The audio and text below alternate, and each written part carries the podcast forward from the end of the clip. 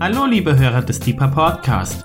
Dies ist der erste Teil der Lehrserie Radical Love von Rainer Harter. Wir wünschen viel Freude beim Hören und Gottes reichen Segen.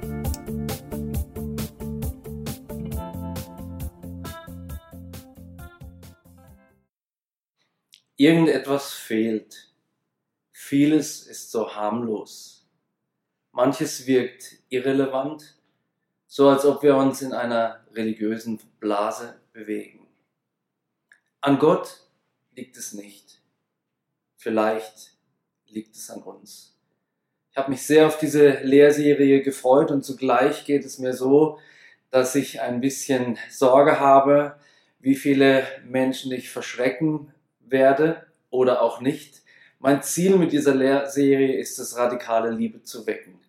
In dir und auch in mir selbst. In dieser Serie geht es um die Frage, wie Nachfolge Jesu eigentlich geht. Wir werden schnell feststellen, dass die Nachfolge Jesu etwas sehr Radikales ist. Und zugleich ist sie untrennbar mit einer tiefen, umfassenden, alles verändernden Liebe verbunden. Der Liebe zu Gott und zu den Menschen. Um dem etwas negativ befrachteten Wort radikal gerecht zu werden, beziehungsweise um zu erklären, was ich meine, wenn ich von Radikalität spreche, möchte ich kurz beschreiben und unterstreichen, was ich meine, wenn ich das Wort benutze. Der Duden beschreibt radikal als von Grund aus erfolgend, ganz und gar, vollständig oder gründlich, mit Rücksichtslosigkeit und Härte vorgehend, oder als eine extreme politische, ideologische oder weltanschauliche Richtung vertretend und gegen die bestehende Ordnung ankämpfend. Und das Wort selbst radikal kommt vom lateinischen radix, was wir vielleicht vom Radieschen kennen, und bedeutet so viel wie Wurzel oder Ursprung. Meine Definition von Radikalität im Blick auf das, was wir in den nächsten vier Wochen uns anhören möchten. Radikal im Blick auf die Nachfolge Jesu bedeutet, aus der Wurzel der empfangenen Liebe Gottes zu leben. Es bedeutet ein kompromissloses Leben zu führen, wenn es um den Willen Gottes geht. Es bedeutet auch, sich mit ganzem Herzen und ganzer Kraft Jesus zur Verfügung zu stellen. Radikale Nachfolge meint, das egozentrische Leben zu beenden, um Jesus in den Mittelpunkt des eigenen Seins zu stellen. Warum spreche ich überhaupt über dieses Thema? Ich habe drei Punkte, die ich als Begründung betonen möchte. Erstens, ich sehe viele Menschen, die sich Christen nennen und ich schließe mich voll mit ein. Ich sehe aber nicht so viele von ihnen, die ein radikales Leben der Nachfolge führen. Zweitens, ich spreche über dieses Thema, weil die erste Gruppe, die ich gerade genannt habe, nicht dafür bekannt ist, dass sie neue Jünger Jesu hervorbringen, während die zweite Gruppe durch ihren Lebensstilen für jeden Menschen, dem sie begegnen, eine, eine lebendige Frage sind. Will ich diesem Jesus auch folgen? Will ich ebenfalls Christ sein? Und was bedeutet es, Christ zu sein?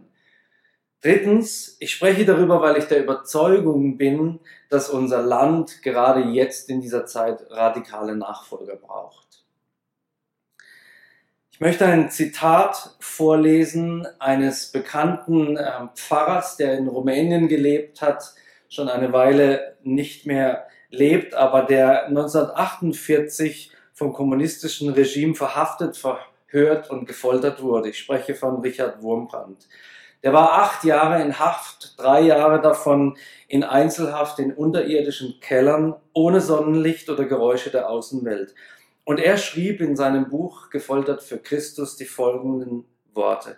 Wirklich freudige Christen habe ich nur in der Bibel, in der Untergrundkirche und im Gefängnis gefunden.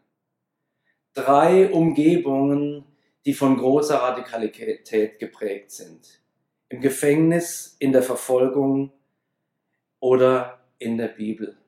Radikale Umgebungen, die radikale Christen hervorgebracht haben. Und warum mir dieses Zitat besonders gut gefällt, ist, weil hier von Freude die Rede ist. Hier geht es nicht um Verbissenheit, sondern es geht um Freude. Und das möchte ich betonen. Wenn ich von radikaler Nachfolge spreche, dann spreche ich von einer Nachfolge Jesu, die von Freude getragen ist. Frage. Kann es sein, dass nur die radikale Nachfolge die eine ist, die die Worte Pauli aus Philippa 4, Vers 4, freut euch im Herrn alle Zeit erfahrbar werden lassen? Anschlussfrage, wie würdest du deine Nachfolge beschreiben? Ist deine Nachfolge geprägt von einer radikalen Freude, die hervorgerufen wird durch eine radikale Liebe, die in dich hinein und aus dir heraus fließt? Für manche Christen und gar nicht mal so wenige bedeutet die tägliche Nachfolge Gewohnheit, Anstrengung, eine endlose Wiederholung oder sogar Langeweile. Wo ist das Abenteuer? Wo ist die Faszination? Wo ist das Leben im Überfluss und die Leidenschaft geblieben? Welche Ursachen gibt es für den Verlust? Ich habe eingangs gesagt, an Gott liegt es nicht. Liegt es also an uns? Ich glaube ja, zum Teil auf jeden Fall und ich möchte mit euch ansehen, was wir tun können, um wieder zu radikalen Nachfolgern zu werden. Meine erste große Einheit, über die ich heute sozusagen als Einleitung sprechen möchte, ist die Frage, wer ist Gott? Diese Frage ist essentiell, beziehungsweise die Antwort auf diese Frage ist essentiell dafür, wie unsere Nachfolge aussieht. Wenn unser Gott langweilig ist, wird unsere Nachfolge langweilig sein. Wenn unser Gott ein radikal Liebender ist, werden wir zu radikal Liebenden werden. Unser Gottesbild bestimmt die Gestalt unserer Nachfolge. Dein Gottesbild bestimmt über deine Nachfolge. Wir haben in unserer Zeit der Postmoderne ein Gottesbild geschaffen, das Gott als nett beschreibt. Aber Frage ist, ist der nette Gott, den wir heute so predigen, über den wir schreiben und den wir versuchen an die Frau und an den Mann zu bringen, ist der nette Gott auch der Gott der Bibel.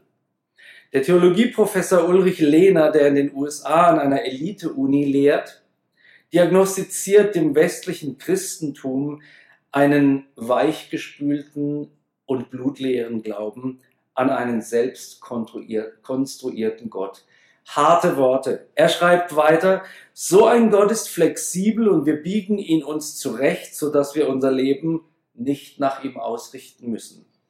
Dieses Gottesbild ist nicht nur theologisch falsch, es ist auch eine wesentliche Ursache für die Krise der Kirche, die diesen Gott predigt. Wenn wir nicht wollen, dass die Kirchen noch leerer werden, dann müssen wir den langweiligen Gott, gesellschaftliche Erwartungen aus unserer Seelenwohnung verbannen, schreibt Lena. Und ich stimme ihm zu.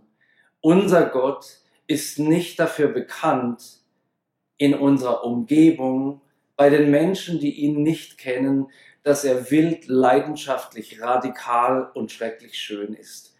Unser Gott, den wir predigen, und ich weiß, ich verallgemeinere, ich polarisiere, aber ich tue das bewusst, unser Gott ist freundlich und nett. Eine Ursache für die Misere des christlichen Glaubens in der westlichen Gesellschaft findet sich auch in der Überbetonung von Gefühlen.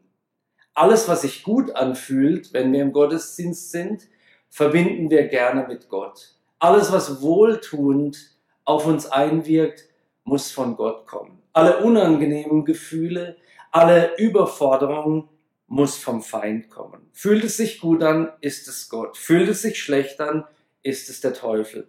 Dieses Denken lässt Gott aber, wenn man mal darüber nachdenkt, zum Dienstleister unserer Emotionen werden.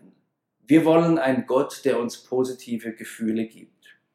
Ein Gott, der sich um unsere Empfindlichkeiten und um unsere Befindlichkeiten dreht. Dieser, ich möchte es mal Wellness-Gott nennen, dieser Wellness-Gott darf uns bei allen unseren Problemen und Problemchen helfen. An den Kern unserer Existenz lassen wir ihn aber ungern heran. sondern lediglich an die Dinge, die uns unangenehm sind. Dort wollen wir von ihm ein Pflaster für unsere Seele, nicht aber eine Operation am offenen Herzen. Aber genau das ist, was unsere Gesellschaft braucht. Eine völlige persönliche Veränderung, die nur geschehen kann, wenn wir Gott in der Tiefe erleben und an unser Herz heranlassen. Wer einen erfüllenden Glauben sucht, der das Potenzial hat, seine Umgebung zu verändern, der muss den Gott der Bibel kennenlernen. Unsere Vorstellungen und unsere Wünsche, deine Vorstellungen, deine Wünsche, meine Vorstellungen und meine Wünsche sind sekundär. Wichtig ist, wer er ist und was er möchte. Der Blick in die Heilige Schrift zeigt uns erstens, Gott ist nicht nett. Gott ist nicht nett. Er ist nicht der höfliche, entspannte, göttliche Therapeut, der nicht viel von uns verlangt, sondern der allmächtige Gott, der unberechenbar und beeindruckend ist und unser ganzes Leben fordert. Er ist seltsamer und schöner, als wir uns vorstellen, und er will uns auf die innigste Art und Weise kennenlernen. Er will sogar in uns wohnen. Gott ist nicht einfach nett. Viele Menschen machen einen Unterschied zwischen dem Gott des Alten Testaments und dem Gott des Neuen Testaments. Manche sagen sogar, da ist von zwei Gottheiten die Rede. Andere vertreten eine Art Meinung, die man vielleicht so beschreiben könnte, ja irgendwann zwischen den zwei Testamenten in den 400 Jahren, die soweit ich weiß dazwischen liegen, hat Gott sich offensichtlich bekehrt. Im Alten Testament war er der Gott der Rache. Im Neuen Testament ist er plötzlich der Gott der Liebe. Aber diese Rechnung geht nicht auf. Gott ist im Neuen Testament genauso der leidenschaftliche Gott, der er im Alten Testament war. Und im Alten Testament genauso der liebende, zärtliche, wunderschöne, als der er im Neuen Testament immer wieder aufscheint. Haben Sie schon einmal, hast du schon einmal die Zärtlichkeit Gottes im Alten Testament im Buch Ezekiel bemerkt, mit der er von Israel, seinem Sohn, seinem Volk spricht? Ich möchte zitieren aus Ezekiel 16 die Verse 4 bis 12. An dem Tag, als du geboren wurdest, wurde deine Nabelschnur nicht abgeschnitten und du wurdest nicht mit Wasser abgewaschen zur Reinigung und nicht mit Salz abgerieben und nicht in Windeln gewickelt. Niemand, blickte mitleidig auf dich, um dir eines dieser Dinge aus Mitleid mit dir zu tun, sondern du wurdest auf die Fläche des Feldes geworfen, aus Abscheu vor deinem Leben an dem Tag, als du geboren wurdest. Und jetzt hört, wie zärtlich Gott reagiert auf die Verlorenheit seines Volkes und so auch auf deine und meine Verlorenheit. Da ging ich an dir vorüber und sah dich in deinem Blut zappeln und zu dir in deinem Blut sprach ich, bleibe leben. Ja, zu dir in deinem Blut sprach ich, bleibe leben und wachse wie das Gewächs des Feldes. Und du wuchsest heran und wurdest groß und du gelangtest zu höchster Anmut. Die Brüste rundeten sich und dein Haar wuchs reichlich, aber du warst nackt und bloß. Und ich ging wieder an dir vorüber und sah dich und siehe, deine Zeit war da, die Zeit der Liebe. Und ich breitete meine Gewandzipfel über dich aus und bedeckte deine Blöße. Und ich schwor dir und trat in einen Bund mit dir, spricht der Herr. Und du wurdest mein. Und ich wusch dich mit Wasser und spülte dein Blut von dir ab und salbte dich mit Öl und so weiter. Der vermeintliche Gott der Rache, der harte Gott des Krieges, dieser Gott ist der Gott, der in großer Zärtlichkeit dem Verlorenen entgegengeht. Dieser Gott ist nicht der Gott des Krieges, aber er führt große geistliche Kriege. Dieser Gott ist nicht der Gott, der ohne Grund dreinschlägt, sondern der alles aus dem Weg räumt, was seiner Liebe, der Liebe zu den Menschen im Weg steht. Umgekehrt, hast du schon einmal die Klarheit Gottes im Neuen Testament bemerkt, die beispielsweise im zweiten Thessalonicher Brief ähm, Kapitel 1 in den Versen 8 bis 10 steht. Er, Gott, übt Vergeltung an denen, die Gott nicht kennen und an denen, die dem Evangelium unseres Herrn Jesus nicht gehorchen. Sie werden Strafe leiden, ewiges Verderben vom Angesicht des Herrn und von der Herrlichkeit seiner Stärke, wenn er kommt, um an jenem Tag in seinen Heiligen verherrlicht und in all denen bewundert zu werden, die geglaubt haben. Verse, über die man heute wenige Predigten hören kann. Niemand traut sich mehr oder kaum jemand traut sich mehr, diese gefährliche, radikale, diese eine klare Entscheidung erfordern machende Art und Weise oder ähm, Persönlichkeits, ähm, diesen Persönlichkeitsteil Gottes anzusprechen. Wir wollen den netten, wir wollen den liebenden Gott, der über alles hinwegzieht, sieht, wir wollen den Gott, der nett ist. Gott aber ist Liebe, aber er ist nicht die Nettigkeit. Liebe fordert Konsequenzen. Liebe will sich ganz geben und Liebe will auch ganz haben. Liebe ist freigiebig, gibt alles her, aber denjenigen, den man liebt, den will man ganz haben. Gott ist nicht mit 50 Prozent zufrieden. Gott will uns ganz. Gott ist immer noch schrecklich und schön zugleich. Gott ist schrecklich schön. Jesus ist immer noch wild. Ich frage mich oft, wenn Jesus in unsere Gottesdienste kommen würde, wie würde er reagieren angesichts dessen, was dort passiert? Könnte es sein, dass Jesus gelangweilt wäre? Könnte es sein, dass wir ihm viel zu harmlos wären?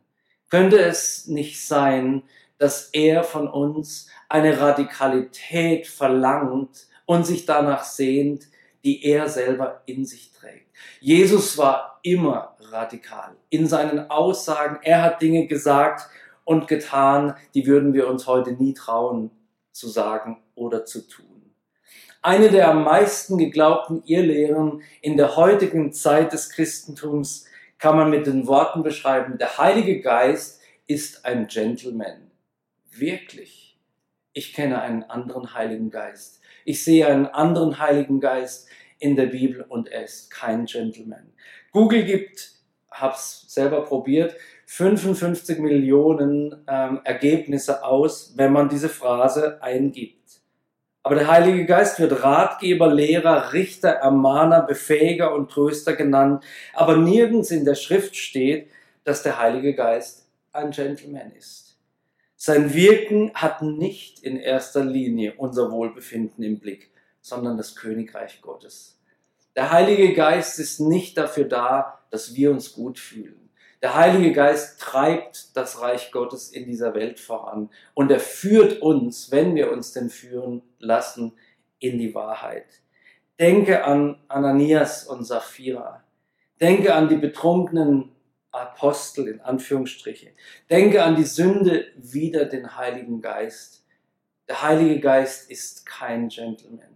Der Heilige Geist ist ein verzehrendes Feuer, ein leidenschaftlicher Geist, der Gott selbst ist. Ihm folgen wir, um ihn beten wir. Er ist nicht der Entertainer in unseren Veranstaltungen. Er ist Gott.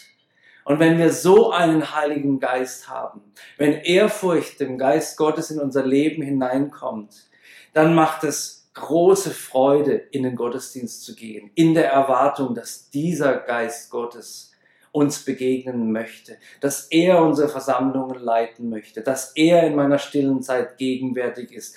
Es ist eine Freude und gleichzeitig eine Herausforderung, wenn nicht gar eine Überforderung, im Bewusstsein zu beten, dass der Geist Gottes gegenwärtig ist. Gott ist uns oft genug unheimlich hier im Gebetshaus. Und mit unheimlich meine ich nicht, dass wir schreckliche Angst haben würden, sondern wir können Gott nicht in unsere Box stecken. Die Box unseres Verständnisses oder unserer Beschreibungsversuche. Wir versuchen gerne Gott ihn erklär und damit einschätzbar zu machen. Manchmal entschuldigen wir uns sogar, an Gottes Stelle und versuchen, seine radikalen Worte und Taten zu entschärfen. Beispiel. Vor kurzem war ich ähm, in einem Kreis und da ging es um eine große Veranstaltung. Viele Menschen haben zugehört und ähm, da hat ein Bischof, ein Landesbischof äh, eines ganzen, einer ganzen Nation für eine bestimmte Konfession hat folgenden Satz gesagt. Er hat gesagt, Gott, gerade schnell nachschauen, Gott verurteilt niemals, Gott straft niemals, hat er gesagt, denn Gott ist Liebe. Ehrlich, mir lief es kalt den Rücken runter, denn meine Bibel sagt etwas anderes. Gott ist der Richter und Gott wird strafen. Einmal. Es wird eine Strafe geben. Aber im Umkehrschluss, was für ein Segen, dass wir durch das Blut Jesu dieser Strafe entgehen können. Was für ein Segen, dass wir mit diesem Gott, der so eindeutig ist, Gemeinschaft haben dürfen auf der Grundlage des Blutes Jesu. Was für ein Geschenk. Wie groß wird das Kreuz, wenn wir verstehen, welchem, mm, welcher Strafe, welchem Gericht wir entkommen sind. Aus Liebe. Seine Gewalttaten im Alten Testament, ein berühmtes Argument dafür, dass Gott ein anderer war. Naja, wir sagen heute, hm, damals waren die Zeiten eben noch anders. Damals war es eben noch unter dem Gesetz. Das Beispiel Ananias und Sapphira, naja, das war halt ein einmaliges Tun ganz am Anfang der Kirche. Vielleicht hatte das noch irgendwas mit dem Alten Testament zu tun. Oder die Aussage, Jesus fordert von uns, dass wir uns selbst verleugnen. Naja, damit meint Gott, dass wir ein bisschen weniger auf uns selbst achten sollten. Wir sprechen von den besten Strategien für Gemeindewachstum und dann kommt Jesus und sagt, wahrlich, wahrlich, ich sage euch, wenn ihr nicht das Fleisch des Sohnes des Menschen esst und sein Blut trinkt, dann habt ihr kein Leben in euch selbst. Wer mich isst, wörtlich steht hier, wer mich nicht zerkaut, der wird, beziehungsweise wer mich zerkaut, der wird auch leben um meinetwillen. Johannes 6, Verse 53 und 57b. Wir sagen, Jesus, jetzt haben wir die Leute gerade so hingekriegt, dass unsere Gottesdienste, die sind so niederschwellig geworden und die Leute kommen jetzt aus Neugier gerne wieder in die Kirchen. Und du sagst, sie sollen dich essen und sollen dein Blut trinken. Warte, warte, warte, das kannst du heute nicht mehr bringen. Wir versuchen uns für Gott zu entschuldigen. Damals war die Reaktion schon eine ähnliche. In Johannes 6,60 heißt es, die Jünger, die es gehört hatten, sagten, wow, diese Rede ist hart, wer kann sie hören? Wart mal, Jesus. Heute noch viel schlimmer als damals. Wir leben in einer anderen Zeit. Du solltest dich an unsere Zeit gewöhnen. Wir können dir sagen, wie Gemeindewachstumsstrategien heute aussehen. Ehrlich? wachsen unsere Gemeinden so, wie damals Menschen zu Tausenden Jesus nachgefolgt sind, wie damals Menschen, bevor Jesus angefangen hat zu predigen, zu Johannes dem Täufer in die Wüste gezogen sind, zu Tausenden, wie damals Menschen zu Tausenden sich bekehrt haben, als Petrus gepredigt hat und dann in Folge jeden Tag viele Menschen zum Glauben gekommen sind. Was war die Botschaft, die damals gepredigt wurde? Es waren nicht die ausgefeilten, niederschwelligen Botschaften von heute. Es waren radikale Aussagen. Ein tatsächliches Schwarz oder Weiß. Wähle du mir nachzufolgen oder lass es bleiben. Tatsächlich existieren heute fast zwei Arten von Evangelien nebeneinander. Ich will sie das moderne und das biblische Evangelium nennen. Das moderne Evangelium sagt, Gott liebt dich und hat einen wunderbaren Plan für dein Leben. Deswegen brauchst du Jesus. Das biblische Evangelium sagt, du bist ein Feind Gottes, tot in deinen Sünden und im gegenwärtigen Zustand deiner Rebellion nicht einmal in der Lage zu sehen, dass du Leben brauchst. Deswegen brauchst du Jesus. Zwei weit auseinanderklaffende Botschaften. Welches ist die biblische Botschaft? In seinem Artikel The Radical Jesus schreibt Dr. Jonathan Gallagher, der Jesus von heute, wie er gewöhnlich gesehen wird, ist weit entfernt von der Wirklichkeit des realen Jesus. Dadurch, dass wir ihn nach unserem eigenen Bild geformt haben, ist er jetzt ungefährlich, endlich. Wir haben Gott, der Gefahr, die von ihm ausgeht, entkleidet und haben ihn nice gemacht.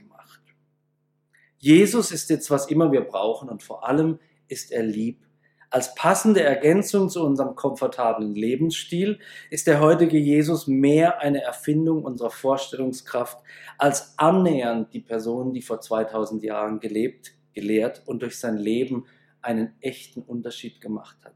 Damit es uns geht, gut geht, darf der wahre Jesus heute nur noch sehr wenig sagen. Sein Bild entspricht dem, was wir wollen und nicht der beunruhigenden Realität dessen, was er sagte und tat, wofür er lebte und wofür er starb. Wir leben in einer Zeit, in der wir Gott ungefährlich gemacht haben. Und es hat der Kirche nicht genutzt. Frage, was würde sich ändern, wenn unser Gottesverständnis auch die schwierigen Aussagen der Bibel integrieren würde? Wie würde das unsere Art, Jesus zu glauben und ihm zu folgen, verändern. Ich will Sie, ich will dich herausfordern, darüber nachzudenken, wie dein, wie ihr Leben aussehen würde, wenn du, wenn sie diese schwierigen, herausfordernden und durchaus überfordernden Aussagen inkludieren würden in ihren, in deinen Glauben. Gott ist radikal. Wir müssen verstehen, dass das Christentum auf Radikalität gegründet ist. Ohne eine Radikalität wäre das Christentum einfach nur eine weitere religiöse Strömung, die ebenso wenig Auswirkungen hat wie alle anderen religiösen Strömungen oder Philosophien. Lassen Sie uns, lasst uns mal drüber nachdenken, wie radikal unsere Grundlage ist. Gott ist so radikal, dass er einen Alleinanspruch stellt. Nur ich bin Gott, sagt er. Das ist radikal, das ist schwarz-weiß, das ist nicht tolerant, wie wir es heute gerne hätten. Nein, nein, die anderen gelten auch noch. Ich bin Gott und niemand sonst. Gott ist nicht tolerant. Er sagt in Gestalt seines Sohnes, es gibt nur einen Weg zum Vater. Ich bin der Weg, ich bin die Wahrheit, ich bin das Leben. Nicht ich bin der beste Weg, der einfachste oder der schwierigste Weg und da gibt es andere neben mir. Es gibt nur diesen einen Weg. Gott ist nicht tolerant. Gott lässt sich selbst schlachten. Zeig mir einen Gott oder einen vermeintlichen Gott, der das getan hätte oder tut. Gott ist so radikal, er lässt sich nicht nur irgendwie eine Betäubungsspritze ge geben und schläft ein, sondern Gott lässt sich schlachten an einem grausamen Kreuz. Gott vergibt ohne Gegengabe. Wiederum ein Beleg für seine Radikalität. Er sagt nicht, der Preis dafür, dass ich dir vergebe, ist dies und das, sondern er bezahlt ihn selber und vergibt ohne Gegengabe. Gott, der Gott des Alls, nicht irgendein kleiner Stammesgott, nicht irgendeine hausgemachte Gottheit, der Gott des Universums will in dir und mir wohnen. Das ist radikal. Ich würde nicht so gerne, wenn ich Gott wäre, in mir wohnen würden, äh, wohnen wollen. Ich kenne mich mit meinen Abgründen, aber dieser Gott sagt, ich will in dir wohnen. Ich will dich verändern.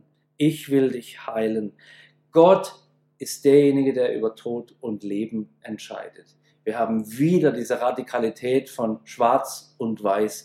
Gott hält alles Leben in der Hand. Er entscheidet. Gott richtet sogar. Am Ende wird Gott als der große König und der große Richter auftreten. Das ist die radikale Grundlage unseres Glaubens. Alle diese Aspekte dürfen nicht übersehen oder vertuscht werden. Zugleich müssen sie, und jetzt ganz gut zuhören, im Kontext von Gottes Liebe gesehen werden. Ich predige hier keinen Gott der Rache und ziehe alles ab, was wir an Gutem erkannt haben, zum Beispiel seine Vaterschaft. Ich möchte um Ausgewogenheit werben und ich möchte zeigen, wie groß die Liebe Gottes eigentlich, wie faszinierend seine Gnade eigentlich ist, wenn wir sein ganzes Wesen betrachten. Alle diese Aspekte dürfen nicht übersehen werden, aber sie müssen im Kontext der Liebe Gottes betrachtet werden. Johannes 3:16, den Vers, den wir alle auswendig kennen. So hat Gott die Welt geliebt, dass er seinen eingeborenen Sohn, seinen einzig geborenen Sohn gab. Er hat alles gegeben und er sucht eine Braut, die ihm alles gibt, ihm alles zu Füßen legt. Es reicht nicht zu singen, ich gebe dir alles, du bist mein alles wenn wir als Kirche in diesem Land wieder an Relevanz gewinnen wollen, dann müssen wir genau diese Texte leben in unserem Alltagsleben. So sehr liebt er dich, dass er dich vor seinem eigenen Zorn bewahrt. So sehr liebt er dich, dass er die Ewigkeit mit dir verbringen will. So sehr liebt er dich, dass er dich als Teil der Braut für seinen Sohn vorgesehen hat. Was für ein radikaler Gott ist das? Gott ist radikal. Seine Worte und Taten sind nicht immer mit menschlichem Verständnis, menschlicher Motivation oder menschlicher Argumentation zu verstehen, geschweige denn zu erklären. Aber eines wissen wir, Gott ist gut. Und all das, was wir nicht verstehen, all das, was uns schockiert und was uns vielleicht sogar ängstigt. Und wenn ich dieses Wort gebrauche, denke ich an die in der Bibel sowohl im Alten und im Neuen Testament beschriebenen Gottesbegegnungen, die alle in etwa gleich abliefen. Menschen fürchteten sich vor der unfassbaren, undenkbaren, unvorstellbaren Schönheit Gottes. Und Gott legt seine Hand auf sie im übertragenen Sinne oder wie es bei Johannes ähm, auf Patmos war, im körperlichen Sinne und sagt, fürchte dich nicht. Diesem Gott dienen wir. Irgendetwas fehlt in unserer Kirche von heute. Wer den radikalen Gott der Bibel kennt, dem fehlt es aber nicht mehr. Dem fehlt es nicht mehr an Leidenschaft, an Hingabe, an Freude. Ja, er wird manches nicht verstehen können. Ja, es gibt Dinge, da bin ich anderer Meinung als Gott. Aber eines weiß ich. Er ist der radikale Gott der Liebe. Er ist der Gott, der das Universum in Händen hält. Und ich tue gut daran, ihm über mein eigenes Denken hinaus zu vertrauen. Ich tue gut daran, ihn nicht nach seinen nach meinem eigenen Bild mir vorzustellen, sondern Leerstellen zuzulassen und in diese Leerstellen des Unverständnisses seines Seins Vertrauen hineinzupflanzen und zu sagen, ich liebe dich. Und ich liebe dich so, dass ich aushalten kann, wenn du Dinge tust, die ich nicht verstehen kann oder sogar ablehne. Vieles wirkt so harmlos. Wer den radikalen Gott kennt, der empfindet eine Begegnung mit ihm nicht mehr als harmlos. Und er kann auch kein harmloses Leben mehr führen. Im Gebetsraum hier im Gebetshaus Freiburg geht es mir immer wieder so, dass ich erschaudere innerlich beim Bewusstsein, vor wem ich eigentlich stehe, zu wem ich hier eigentlich bete, zu wem ich hier eigentlich singe. Gott ist nicht harmlos. Und deswegen sollten wir Christen auch Menschen sein, die nicht als harmlos, als nett beschrieben werden, sondern eher so wie die Epheser waren es, wenn ich mich recht erinnere, die gesagt haben über die ähm, Missionare, die gekommen sind mit Paulus, diejenigen, die den ganzen Erdkreis durcheinander gebracht haben, die sind jetzt auch hierher gekommen. Ich möchte für mein Leben in all meiner Schwachheit, dass Menschen sagen, jetzt kommt dieser Typ Und der bringt manches ganz schön von unten nach oben und von oben nach unten. Aber hinterher, wenn der Staub sich gelegt hat, sind die Dinge anders. Ich sehne mich nach einer Kirche, die nicht harmlos ist. Manches wirkt irrelevant, wie eine religiöse Blase. Wer den radikalen Gott kennt, der weigert sich, sich in eine Blase zurückzuziehen, obwohl es so viel einfacher ist, in einer Blase zu leben. Er bricht aus, um die Welt zu verändern. Sein Leben, sein Glaube wird relevant. An Gott liegt es nicht. Vielleicht liegt es an uns. Vater, ich bete von ganzem Herzen, dass diese Worte tief in unser Herz, in unseren Sinn hineinfallen und dass du uns zu radikalen Liebhabern deiner selbst und der Menschen um uns herum machst. Radikal ist nicht gleichbedeutend mit destruktiv, sondern radikal ist gleichbedeutend mit mein Leben verschenkend an Gott und an die Menschen. Und ich bete, dass in Deutschland mehr und mehr radikale Jünger Jesu sichtbar werden. Und das bete ich zu dir, Vater, in dem Namen deines Sohnes Jesus und durch deinen Heiligen Geist. Amen.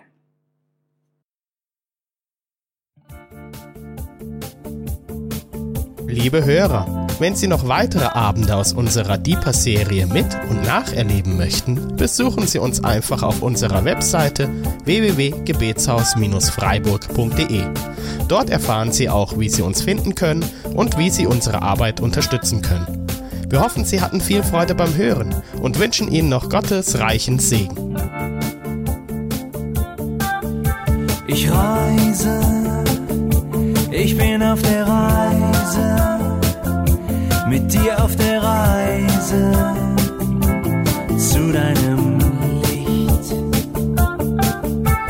Jesus, du bist mein Weg, mein einziges Ziel. Du bist mein Licht. Ich will tiefer, weiter, höher, schneller, intensiver, klarer.